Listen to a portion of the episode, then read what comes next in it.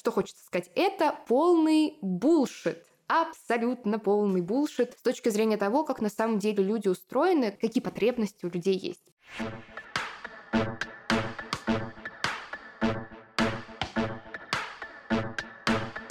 Нормально же общались.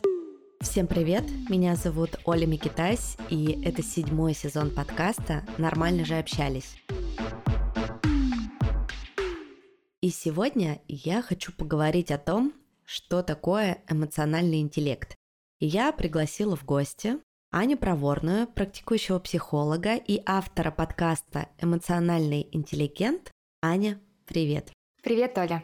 Сегодня мы поговорим вместе с моей гостьей о развитии эмоционального интеллекта и почему это так важно. Но сначала хочу вам рассказать о друзьях этого выпуска, сервисе онлайн-психотерапии Zigmund Online. То непростое время, в котором мы сейчас живем, ярко подсветило нам тот факт, что нам необходима помощь квалифицированных специалистов. И эта помощь может быть доступной. Онлайн-сервис психотерапии Zigmund Online работает в любой точке мира и с любого устройства и подбирает подходящего под ваш запрос психотерапевта с помощью небольшого анкетирования на сайте, где вы обозначаете, что именно вас беспокоит в данный момент времени. Важно, что работа с психотерапевтом конфиденциальна. А если вы поймете после сессии, что это не ваш человек, да, такое тоже может быть, и это нормально, то специалиста можно поменять. Все максимально удобно и доступно, как я люблю.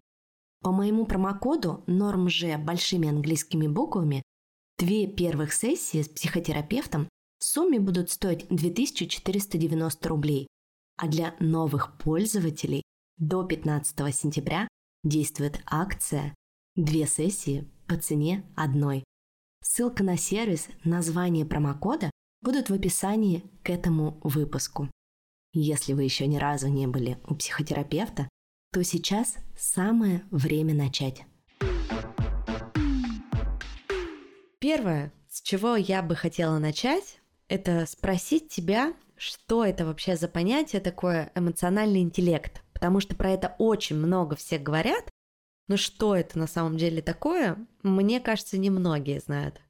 Слушай, самое интересное, что немногие знают, что это такое даже в научной среде, потому что если как бы немножко умничать, поправлять свои очки на носу, то как бы понятие эмоциональный интеллект, оно не очень научное, и очень большая дискуссия вокруг э, вот этого конструкта, но в общем и целом Основное такое мнение, главное, что эмоционального интеллекта в принципе не существует как отдельного конструкта, просто потому что это такой как бы зонтичный термин, который ну, собирает в себя много разных других э, черт, других способностей, которые уже там изучены. Поэтому с научной точки зрения как бы есть дискуссии, и так люди до сих пор и не определились финально, можно ли говорить про какой-то отдельный эмоциональный интеллект или нет. Но если не умничать, а просто говорить в таком а, практическом а, каком-то смысле, то эмоциональный интеллект — это способность человека, во-первых, опознавать свои эмоции, регулировать свои эмоции и быть чутким к эмоциям других людей, понимать эмоции других людей и наиболее таким адекватным образом а, на ситуацию эмоционально реагировать. А есть ли какая-то связь между эмоциональным интеллектом, который называют еще EQ, с IQ. Тут тоже интересно, и тут тоже как бы нет однозначного ответа. Я вот прям поинтересовалась и новые исследования посмотрела, мета-анализы перед тем, как мы с тобой созвонились. В общем, все очень неоднозначно. Кто-то исследует это, и кто-то говорит, что да, связь есть между эмоциональным интеллектом и интеллектом обычным. IQ — связь в виде корреляции, то есть это не прямая зависимость, что вот если человек умный, то обязательно он будет еще и вот такой эмоционально-интеллектуальный, скажем так. Но как бы скорее всего, там, если человек более интеллектуальный, то вот с эмоциями ему тоже проще. Это как бы одно мнение. А другое мнение, что все-таки вообще нельзя смотреть какую-то здесь э, связь, ну вот именно в исследованиях, потому что конструкт не научный, и он вбирает в себя очень много всего, соответственно, ну, не получается какие-то нормальные исследования на этот счет проводить. Но это то, что касается исследований. Мое такое практическое наблюдение в том, что, да, действительно, когда человек в общем и целом, как бы его когнитивный интеллект выше, ему проще бывает с эмоциями своими как-то совладать, анализировать их, потому что это очень во многом про анализ, про смысл эмоций, потому что регуляция эмоций — это такой непростой процесс.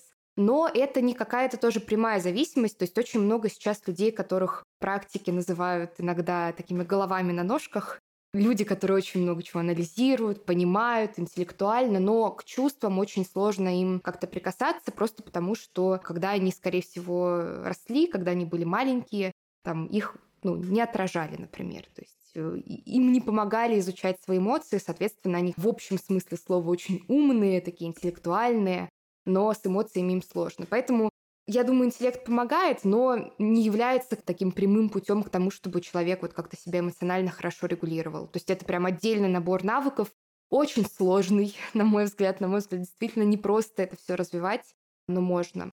Но для этого нужен определенный фокус. Но получается, что эмоциональный интеллект, если кратко, это способность распознавать и управлять своими эмоциями, а также понимать эмоции и намерения других. Да, да. В общем и целом, да. Видишь, очень большое понятие. Понятие очень большое на самом деле, но мне здесь интересно еще понять, как его развивать, потому что не все же мы рождаемся с высоким эмоциональным интеллектом да, когда, на каких этапах он зарождается.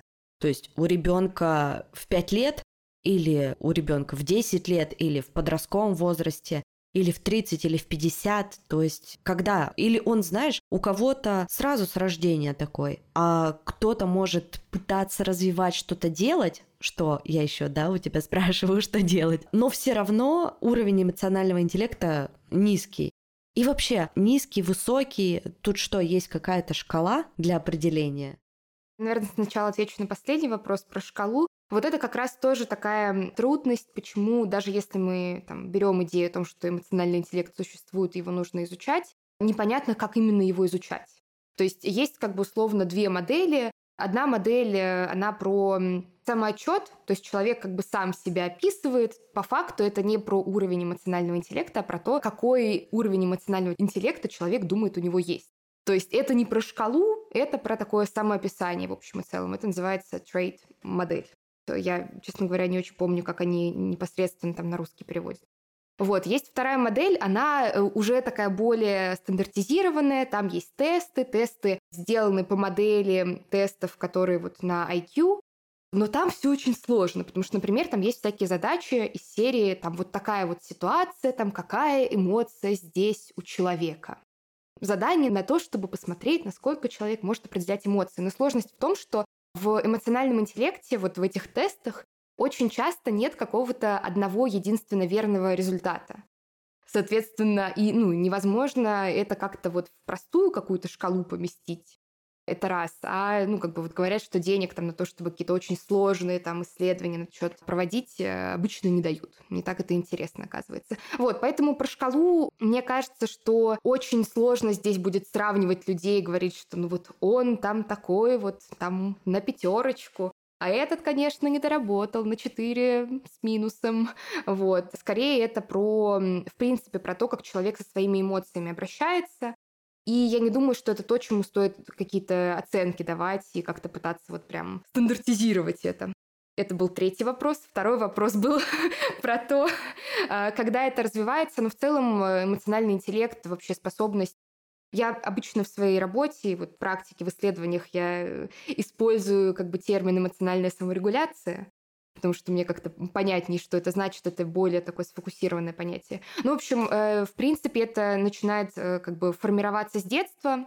По факту, вот когда, не знаю, там ребенок расстроен, например, и мама ему его отражает. Ты расстроен, ты грустишь, что нельзя засовывать пальчики в розетку. Это правда очень грустно. Ну, это как бы такой упрощенный пример, но это начало, когда мама сама в контакте со своими эмоциями, когда она понимает, что происходит с ребенком и может помочь ему понять, ребенок начинает этому обучаться. Но здесь нет какого-то, вот знаешь, прям возраста, там типа вот до 18 лет он формируется, а потом, ну, извините, приспосабливайтесь со своим низким эмоциональным интеллектом к жизни, как хотите. Это точно развивается, и это про навыки.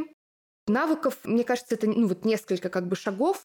Это можно вот упростить до шагов, но это, естественно, такой очень развернутый комплексный процесс, потому что это еще зависит от эмоций. То есть первый шаг — это учиться замечать свои эмоции. Казалось бы, что может быть проще, чем замечать свои эмоции? Ты же что-то чувствуешь, вот ты и замечаешь. На самом деле, чаще всего люди замечают эмоции, когда эмоции уже очень сильные. Соответственно, когда эмоция сильная, это как, не знаю, как большая волна, ее сложно остановить. И очень важный навык замечать свои эмоции, когда они умеренные, когда, вот знаешь, задаешь человеку вопрос, как ты себя чувствуешь, и человек говорит, Нормально. Нормально это значит, что какие-то эмоции есть, просто они, ну, не опознаются. Самый бесячий э, вопрос от да. любого психолога. Да. Что ты чувствуешь? Блин, я ничего не чувствую, не знаю. А почему тогда ты теребишь пальцы? А почему ты потрогал ухо? А почему ты скрестил руки на груди? Вот это вообще моя любимая. Да.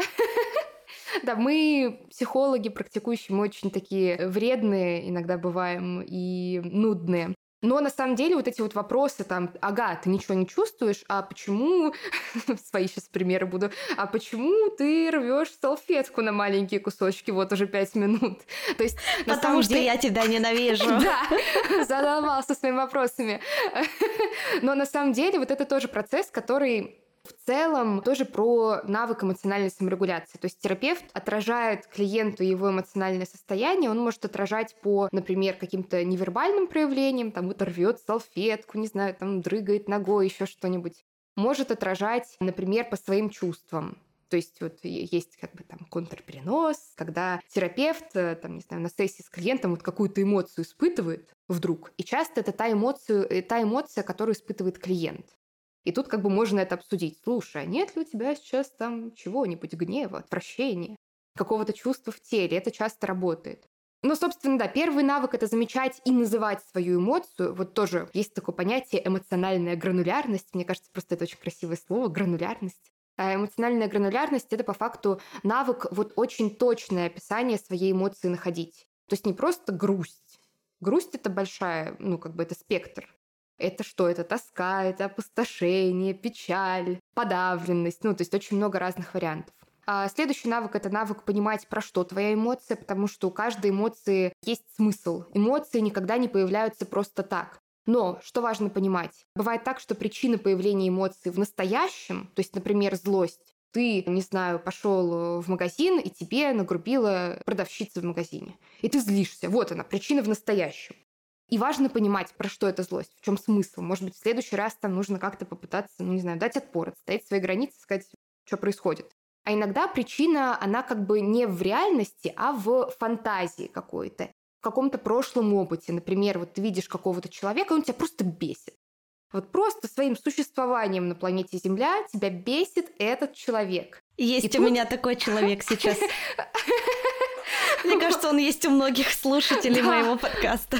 И, ну, мне кажется, вообще ну, у большинства людей такие люди есть, потому что мы люди, и у нас есть какая-то своя призма. Скорее всего, вот этот человек, который просто своим существованием вымораживает, скорее всего, он кого-то напоминает, например. Кто-то вот каким-то похожим образом как-то себя вел, и это причиняло какой-то вред, например, раньше, там, в прошлом. И вот в этом случае причина появления эмоций, она как бы в иллюзии.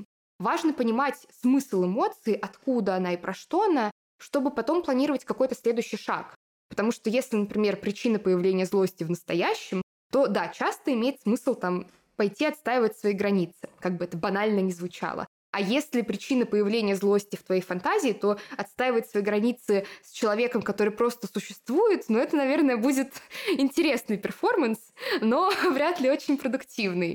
Ну и последнее — это просто навык э, проживания эмоций. Проживание эмоций — это такая, знаешь, мистическая фраза, просто проживи свою эмоцию. Эмоции нужно прожить. Эмоции, правда, нужно прожить, но по факту прожить чаще всего это просто про то, чтобы позволить себе ее почувствовать. И, возможно, как-то выразить, желательно каким-то экологичным образом, который как бы не вредит окружающим. У меня в подкасте были выпуски в прошлом сезоне про зависть, про злость. И я помню, что мне пришла идея этих выпусков, когда я поняла, что это жестко табуированные чувства. Как будто бы завидовать это плохо. Хотя у зависти, как мы выяснили, очень много плюсов. То же самое, злиться это плохо, Но нет, если ты запрещаешь себе злиться, ты как раз не проживаешь эмоцию, ты ее проглатываешь, и она, получается, изнутри тебя разъедает. И тут, мне кажется, важно научиться проживать все эмоции, в том числе и плохие, и хорошие, экологично. Мне кажется, супер классно, что были вот эти вот выпуски про зависть, про злость. Э, я думаю, это очень важно. И правда, ну, часто, вот знаешь, есть такое как бы понятие условное хорошие эмоции, плохие эмоции, позитивные эмоции, негативные эмоции. Это, ну, неверно, неверно просто в корне, потому что нет плохих эмоций. Есть неспособность с эмоциями обращаться, но абсолютно любая эмоция у психически здорового человека, она говорит о чем-то важном. То есть она о чем-то сигнализирует. Ну, вот зависть, злость, это все такие, ну, маячки в жизни, не только зависть и злость, э, которые просто помогают тебе в жизни как-то навигировать, вообще понимать, где твое место, что тебе подходит, что тебе не подходит, потому что на одних интеллектуальных конструкциях, типа вот, вот так правильно для меня, вот так для меня неправильно, на этом далеко не уедешь. У меня сейчас последние полгода личный фокус интереса в стыде. Я очень много работаю со стыдом, я веду группу про стыд, очень классную, вот. И вот стыд прям, как бы это смешно не звучало, это одна из моих любимых эмоций, мне очень нравится с ней работать, потому что, с одной стороны, я знаю, насколько сложно с этим жить, и мне очень нравится в этом помогать. С другой стороны, стыд, когда он такой, ну, не токсичный, когда он здоровый, он очень помогает в жизни. Он помогает э, человеку не потерять себя, не потерять свой голос, свои ценности в этом очень шумном мире, где куча всяких э, идей о том, что правильно, что неправильно, как ты должен жить, как ты не должен жить. И стыд — это действительно, ну, как бы просто навигатор мне кажется, что стыд это особо актуальная тема, и мы прям максимально много говорим про это, особенно последние полгода, начиная с 24 февраля. И я сама на себе тоже, конечно, это испытывала. И я помню, моя первая эмоция как раз была стыд. Но ты знаешь, мне кажется, еще важно поговорить сегодня и затронуть вопрос, как контролировать свои эмоции, и чтобы они не разрушали весь мир вокруг тебя, чтобы проживать их экологично и как это все связано с эмоциональным интеллектом. То есть получается, что если ты научаешься контролировать свои эмоции, соответственно, ты повышаешь уровень своего эмоционального интеллекта, то есть это прямая взаимосвязь. У меня просто есть личная неприязнь к слову контроль, особенно к контролированию эмоций. Так уж сложилось, что я, когда училась в университете, я писала, в частности, там, в общем, разные работы там, про самоконтроль, про саморегуляцию. И, на мой взгляд, вот если так, конечно, немножко упростить, но тем не менее, вот рассказать, как это происходит, есть как бы три точки на, одной, на одном каком-то континууме. То есть один конец континуума — это контроль эмоций.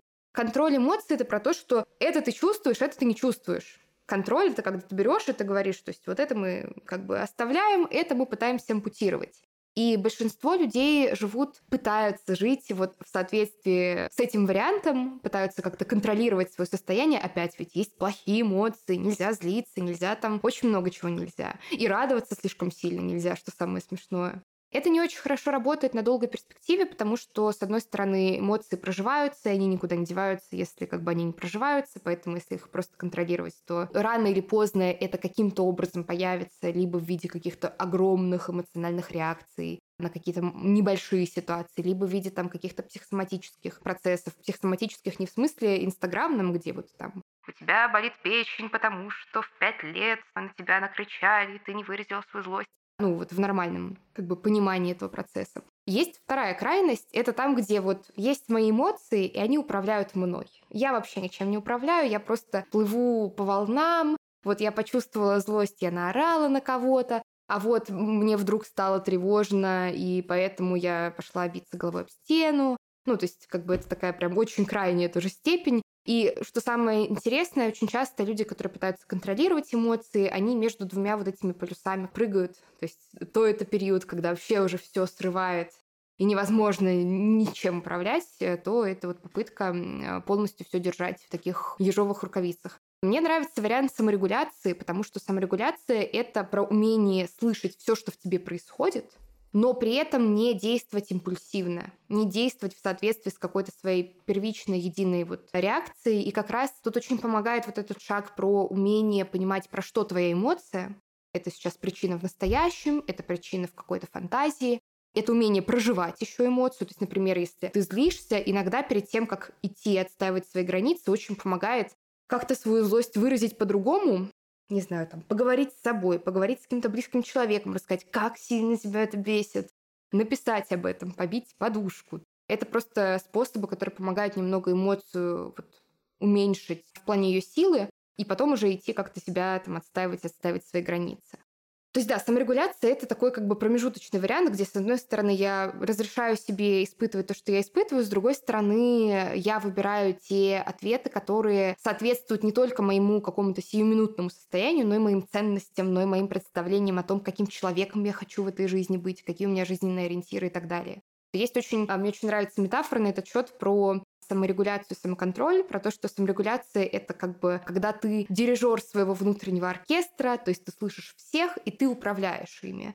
А самоконтроль — это такой какой-то, не знаю, военный начальник, как бы ужасно эта метафора сейчас не звучала в этой ситуации, но кто-то, кто просто вот, ну, контролирует полностью, не слышит там чьи-то индивидуальные какие-то потребности, индивидуальные голоса и так далее. Ну, то есть больше используем термин саморегуляция своих эмоций, чем контроль своих эмоций. Поняла? Да, да, скорее да. А ты знаешь, я еще когда готовилась к нашему с тобой разговору, я вообще последнее время, ну и сейчас особенно, стала все больше читать разные исследования, уходить в историю. Мне кажется, многим сейчас это знакомо, да, мы там читаем, смотрим фильмы, разные документалки, художественные там произведения, и вообще любую информацию ищем про гитлеровскую Германию, да, потому что нам интересен этот феномен. И вот в одном из исследований я натолкнулась на тот факт, что, говорят, у Гитлера был высоко развит эмоциональный интеллект. И тут у меня возник вопрос, а может ли быть человек с высоким уровнем эмоционального интеллекта плохим человеком? То есть у меня как-то это не вяжется, понимаешь? Я привела очень как бы такой яркий, грубый пример, но чтобы было максимально понятно. Очень часто говорят, что уровень эмоционального интеллекта повышен также у разных мошенников. Ну, в общем, вообще не очень хороших людей, вот так скажу. Мне кажется, знаешь, что тоже мы немного упираемся в само понятие вот это эмоциональный интеллект, то есть что это такое. Так, в целом, ну вот если говорить, например, про навык управлять эмоциями других людей манипулировать. Конечно, конечно. И, например, люди, у которых высокий балл, которые наберут высокий балл по шкале психопатии, они очень хорошо это умеют делать. При этом, ну, часто, например, вот то, что касается совестливости, у людей с высоким баллом по психопатии совестливость будет пониже, например. То есть тут как бы есть такой момент. С другой стороны, на мой взгляд, часто, не говорю, что так всегда работает, но часто когда человек э, вот каким-то прям э, таким очень негуманным образом в жизни действует, потребительски относится к другим людям, часто это как раз про непонимание своих эмоций и про непонимание своих мотивов, почему я так действую, почему я таким образом э, свою агрессию отыгрываю на других, почему для меня другие люди это вещи, то есть, мне кажется, и, ну, можно ли в таком случае говорить про высокий эмоциональный интеллект? Опять непонятно, что такое эмоциональный интеллект, но мне кажется, не особо. Да, действительно, не думаю, что есть прям, знаешь, такая супер прямая зависимость э, в том, что вот если человек эмоционально интеллектуален, если он умеет там управлять эмоциями других людей, даже управлять какими-то своими эмоциями, что у него там обязательно гуманные ценности, вообще гуманные какие-то ориентиры в жизни. Но часто это просто про травмированных людей. Угу, интересно. Спасибо тебе большое за ответ. Знаешь, еще я хотела затронуть тему, на что влияет эмоциональный интеллект. То есть, если, например, кратенько описать, можно потом каждый пункт раскрыть немножко побольше, то получается это про самопознание, саморегуляцию, мотивацию, эмпатию, социальные навыки и самосознание. Угу. Ну, слушай, мне кажется, мне кажется, вот э, способность быть в гармонии, как бы это сладко не звучало, со своими какими-то эмоциями, способность их регулировать, мне кажется, это влияет абсолютно на все. Вот мне сложно представить сферу в жизни, ситуацию, в которой вот этот навык управлять собой не влияет совсем. То есть э, про что бы мы ни говорили про выбор, не знаю, там, карьерной траектории, например. Это очень сильно влияет, потому что необходимо уметь отделять свои желания, свои какие-то мотивы от э, желаний своих родителей, например, или вообще других людей, или от представления общества. Отношения. В отношениях очень важно уметь управлять своими эмоциями, потому что иначе, ну, абсолютно как бы точно будут возникать конфликты, которые не решаются. Так кризисы возникают абсолютно у всех, есть там целая куча нормативных кризисов, которые происходят ну, вот практически у всех пар. Но решаются они или не решаются, это очень во многом зависит от того, как человек с собой обращается. То есть так, мне кажется, что просто ну, сложно назвать сферу, в которой э, твои навыки обращаться с собой не влияют. Потому что в любом случае, что бы ты ни проживал, ты всегда проживаешь это собой. У тебя всегда есть твоя призма. Под призмой я имею в виду вот, ну, всякие твои интерпретации, какие-то смыслы, которые ты чаще всего видишь в каких-то поступках людей. Я еще, знаешь, хотела затронуть тему, может быть, немножко кратенько, но все-таки не могу ее оставить без внимания, так как я сама мама, у меня две дочери, одной дочери 5, второй дочери 10, и, конечно, мне хочется в них взращивать только хорошие качества и развивать их эмоциональный интеллект. Есть ли какие-то маркеры, фразы, может быть, действия, которые мне, как маме, и, может быть, нашим слушателям, которые также являются родителями, помочь детям? Сейчас, наверное, я скажу одну вещь, и она вызовет какое-то раздражение в тебе, потому что мы с тобой обсуждали сейчас вопрос, что ты чувствуешь. мне кажется, это очень важный вопрос. В принципе, интересоваться у своего ребенка, как он каково его мнение относительно каких-то, не знаю, выборов вещей. А важно помогать эм, со своими эмоциями, ну, во-первых, свои эмоции в некотором смысле принимать. То есть все равно давление общества достаточно большое. Сейчас уже меньше, особенно, ну, когда это подростки, то сейчас много опять подкастов, там, блогов, чего угодно еще про психологию или около психологии. Это очень помогает, но, в общем, в целом можно говорить ребенку, что он там нормально чувствует разное, нормально чувствует сложное. Можно помогать отражать, точнее не помогать отражать, а отражать эмоции. То есть ты там расстроен, когда, когда это произошло, или ты злишься, что вот оно случилось вот так. Еще мне кажется, очень важно фокусироваться не только на сложных его переживаниях, но и на радостных переживаниях. Вот, это очень помогает э, формировать э, такое здоровое самоуважение. И это ну, важный ресурс для человека. Но в целом, э, я думаю, это еще очень сильно про пример, про то, как ты с собой обращаешься, Потому что очень часто бывает так, что, например, очень заботливые родители, которые вот очень-очень-очень пытаются там вот как-то помогать своему ребенку, там чувствовать себя ценным, важным, при этом забивают на себя или там заботиться о своем здоровье, при этом а, там на завтрак кофе, на обед кофе, на ужин что-нибудь еще и спать в 3 часа ночи. Ну, то есть вот пример на самом деле очень важный, невозможно практически научить чему-то ребенку, если ты как бы самостоятельно этим принципам не следуешь. Угу. И насколько важно вот этот вот термин контейнирование и до какого возраста он происходит.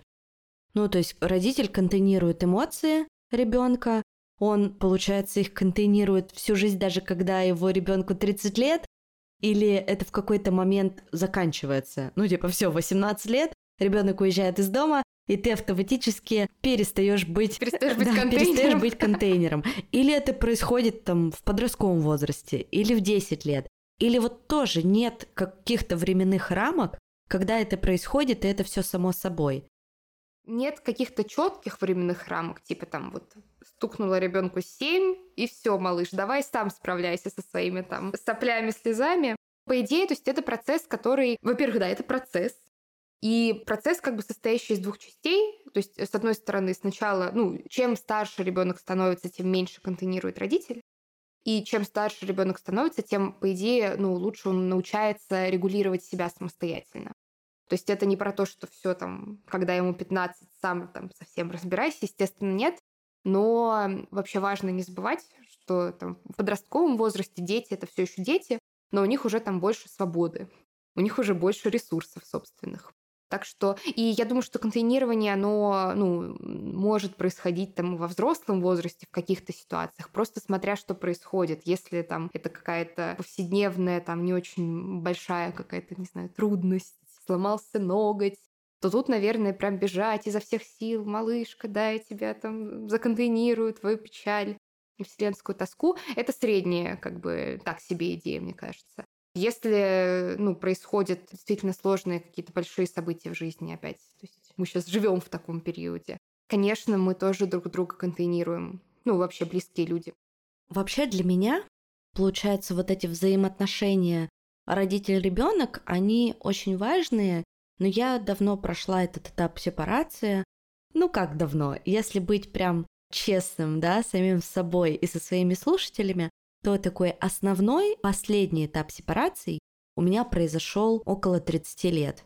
И вот ты сказала да, что если что-то случилось у ребенка, а мы взрослые, мы тоже все равно чьи-то дети, какая-то трагедия, ну серьезная, может быть, э, там бросил муж, уволили с работы или там, украли кошелек, ну какая-то серьезная проблема, да, ты приходишь к родителю, и, ну, условно, да, он берет тебя на ручки, жалеет, гладит тебя, тебе становится лучше. Ты понимаешь, что несмотря на то, что ты взрослый человек, и ты бы мог себя пожалеть сам, но вот это вот родительское, но она как будто бы тебя обволакивает и делает тебя сильнее. Надеюсь, я понятно объясняю, да, что я имею в виду. А если у взрослого человека вот, ну, берем, к примеру, меня. У меня случается какая-то трагедия, а у меня уже нет родителя, к которому бы я могла прийти и который бы сконтейнировал мои эмоции. Ну, то есть, насколько это какая-то тяжелая, да, такая проблема, и может ли в этом случае твоим контейнером стать партнер, или это уже перекос? Понимаешь, о чем я? Да, да, э, прекрасно понимаю. Наверное, хочется мой какую-то мою мысль начать э, с такой фразы Болби, автора теории привязанности, про то, что человеку от колыбели до могилы нужен близкий человек. И в общем и целом, когда мы говорим про сепарацию, во-первых, сепарация это процесс, и ну, полная сепарация это как бы гипотетический уровень считается. То есть прям на 100% сепарироваться, это вот, наверное, кто-то может, но таких еще не наблюдали. И смысл сепарации, ну, в частности, да, во-первых, в том, чтобы человек становился автономным, в частности, в смысле там своих каких-то ценностей, понимания, что мое, что родители, какие мои желания, какие-то мои опоры, какие мои ограничения, вот это вот все. И чтобы человек мог э, какие-то близкие отношения формировать э, с другими людьми, не только с родителями. И в этом смысле, конечно же, партнерские отношения — это одна из опор, очень важная для людей, для многих людей. Естественно, у всех все по-разному работает, не для всех там важны прям романтические партнеры какие-то постоянные, но тем не менее для большинства это так. И я бы тут, знаешь, еще, наверное, не говорила только про контейнирование и про то, что там кто является контейнером, потому что мне кажется, что это далеко не только про это. Ну, то есть э, привязанность — это вообще такое очень широкое понятие. И, ну, когда есть близкий человек, который просто может поддержать, который может обнять, который может э, успокоить, помочь тебе успокоиться. Но это не только про контейнирование, это про близость, это про чувствовать, что я не один, это про какую-то вообще большую силу, которая обретается вот в этих отношениях. И в этом смысле точно-точно в этом нет ничего криминального, точно-точно это не говорит о том, что хм, недостаточно тебе было двух лет психотерапии, нужно еще пару годиков. То есть, знаешь, мне кажется, в целом вот есть такая идея, там, когда стали говорить как раз про сепарацию, про уверенность в себе, про созависимость, прости господи. А, вот появилась такая идея про то, что как бы, ну вот нормальный такой достаточно осознанный человек, такой, ну, нормальный вообще гражданин своей страны. В идеале никто ему не нужен. То есть, если он в отношениях, то он не нуждается в этих отношениях. Он просто выбирает эти отношения. То есть каждый день он делает свой свободный выбор. У него нет никакой нужды. Все свои нужды он может удовлетворять самостоятельно. Фух, я прям говорю об этом, у меня, конечно, много эмоций появляется. Что хочется сказать? Это полный булшит. Абсолютно полный булшит с точки зрения того, как на самом деле люди устроены, какие потребности у людей есть. Потому что потребность близости — это одна из основных потребностей, которые у нас есть. И она не исчезает по мере взросления. И это как бы скорее про баланс. То есть, с одной стороны, да, я умею регулировать себя, саморегулироваться. С другой стороны, есть, ну, как бы так называемая корегуляция или вот какая-то э, регуляция эмоций в отношениях, просто близость на самом деле, просто близость цена. Когда перекос в одну или в другую сторону, это про какие-то трудности. То есть, если мне никто не нужен, вообще я вот один на всем свете, я отрицаю какие-то свои очень важные потребности, потому что мне чертовски страшно.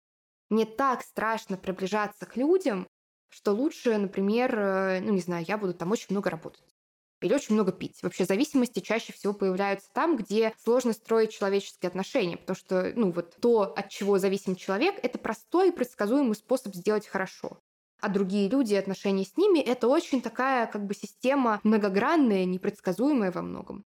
У меня буквально как раз был вот выпуск недавно про зависимости, и я там прям честно рассказала о том, какой я, оказывается, зависимый человек от дум-скроллинга, от социальных сетей. Недавно я узнала еще и от алкоголя, и от никотина. Мне кажется, можно бесконечно перечислять, но лучше вернитесь, послушайте тот выпуск. Он на самом деле для меня оказался таким терапевтическим, потому что, с одной стороны, рассказать там, на многотысячную аудиторию о том, что у тебя есть зависимости, это проявить, ну, большую, наверное, смелость нужно иметь, да, и поэтому для меня это такой выпуск открытия, выпуск терапии. Мне было важно об этом сказать. И еще было важно сказать об этом, потому что я знаю, что многие очень, наверное, этого стесняются, боятся и не признают, но когда ты слышишь, что у другого человека есть какая-то подобная история, подобная твоей проблема, тебе немножечко все-таки легче становится. Мне кажется, это вообще одна из основных целей моего подкаста говорить про свои чувства, свои переживания, свои эмоции в том числе и э, те события, которые в моей жизни происходят, чтобы люди учились об меня, да, какой-то напитывались опытом, об меня набивали шишки, может быть, где-то. Ну, и я надеюсь, что многим то, что я говорю, отзывается каждом новом выпуске я стараюсь рассказывать вам про новые подкасты, которые открыла для себя и которые мне очень понравились. И сегодня это подкаст Юлии «Корпорация ЗОЖ». Но, как мы знаем, никто не расскажет лучше о своем проекте, чем сам автор.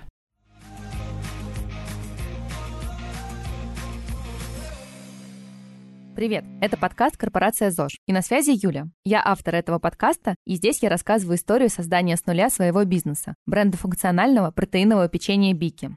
Так как это мой первый опыт в бизнесе, в каждый эпизод я приглашаю экспертов и предпринимателей, чьи проекты лично мне очень нравятся. Например, у меня в гостях уже были создатели бренда «Пакет картошки», Алина Чичина из Refill, девчонки из Excellent, Алина Тютькова, основательница Angel Cakes и еще много других действительно крутых ребят.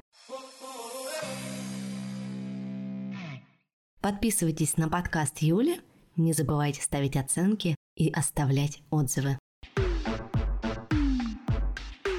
Я, знаешь, еще хотела, наверное, последнее о чем поговорить, про то, есть ли какие-то техники и упражнения для развития эмоционального интеллекта.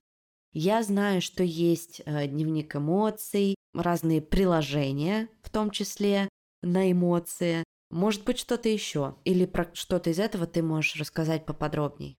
Ну да, действительно, дневник эмоций – это одна из таких основных техник. Вообще можно выбрать или придумать любую технику, которая, во-первых, помогает замечать эмоции, во-вторых, называть их, в-третьих, понимать, про что они, в-четвертых, проживать их. Есть э, хорошая техника, например, с будильником, там три раза в день поставить будильник и а, распечатать или где-то в телефоне сохранить словарь эмоций.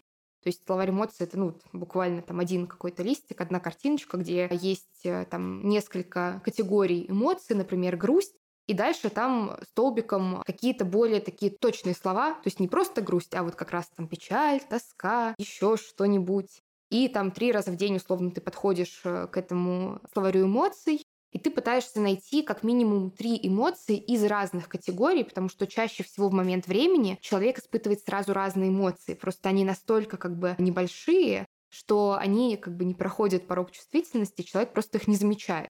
но при этом замечать свои эмоции, когда они такие вот только-только в зарождающемся виде, это очень важно, потому что их на этом моменте значительно проще регулировать. То есть, когда ты там совсем уже в гневе, конечно же, нужно бить подушку полчаса перед тем, как пойти записать в свой дневничок. Дорогой дневник, сегодня мне наступили на ногу. Но что мне хочется сказать? Вот, в принципе, с любыми техниками есть такая ловушка. Ловушка про ответственность. Потому что часто хочется, знаешь, какую-то такую интересную такую технику, какую-нибудь такой, ух, такая интересная техника, ой, а тут и таймер, а тут приложение, а тут вот еще и то, и то. Э, притом и таймеры, и приложения, ну, бывают вообще абсолютно прекрасно работают. Ловушка про то, что иногда хочется не работать со своими эмоциями, а что-нибудь такое интересненькое наворотить, что-нибудь такое, о, вот так картиночка, тут вот так нужно сделать, тут там три прихлопа, два притопа. И вот это очень важно отслеживать. То есть э, я, например, эм, ну вот я работаю как терапевт э, в индивидуальной работе, еще у меня есть группа, и там тоже как бы я даю очень много упражнений, и они по формату, они выглядят все супер просто. То есть там из серии, ну там на группе про стыде буквально там неделю вы учитесь отслеживать стыд. Просто замечать эти моменты. И люди находят столько разных неочевидных моментов, где этот стыд проявляется, где они не знали, что он есть, просто направляя фокус внимания. Тут даже нет никаких вообще приспособлений, ни будильников, ни записывать даже это не обязательно. Но это очень хорошо работает, хотя это максимально простая техника. Короче, важно не перекладывать ответственность на технику в поисках вот какого-то идеального упражнения, которое точно сработает. А если ты понимаешь, что тебе важно какую-то работу проводить, брать и работать самостоятельно, не знаю, там на курсах, в приложениях, э, с терапевтом. Вот. Вот это прям такой мой, наверное, здесь основной посыл, потому что очень много разных вариаций, и просто важно найти то, что тебе подходит, то, что тебе удобно, потому что, например, есть люди, которые обожают записывать. А еще есть люди, которые ненавидят записывать. вот. А есть люди, которые любят себя записывать, но на видео, а не в заметках э, текстом, например. То есть это вот исключительно про индивидуальные особенности. Ну вот мои индивидуальные особенности я люблю все записывать. У меня очень много блокнотов, в том числе угу. дневник эмоций. Передаю тебе пять. Да.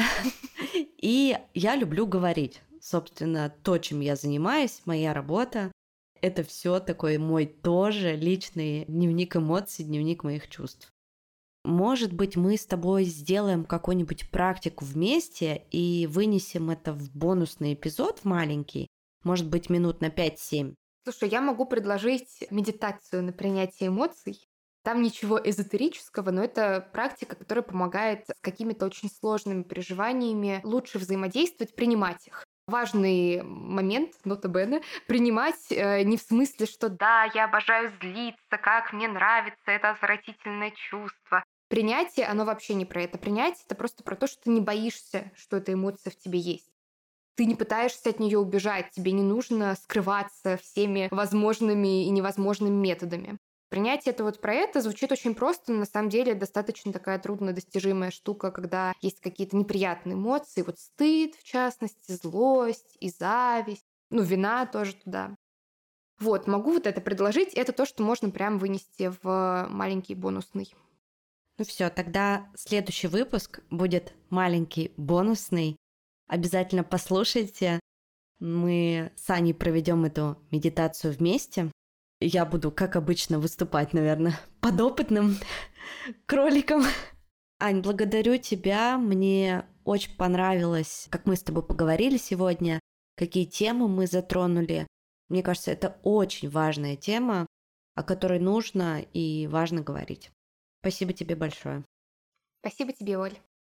Я оставлю ссылку на Аню и на ее подкаст «Эмоциональный интеллигент» в описании к этому выпуску. Когда слушаете, сразу включайте бонусный, но перед этим обязательно поставьте оценку на Apple подкастах, напишите комментарий этому подкасту, потому что это очень важно для его продвижения.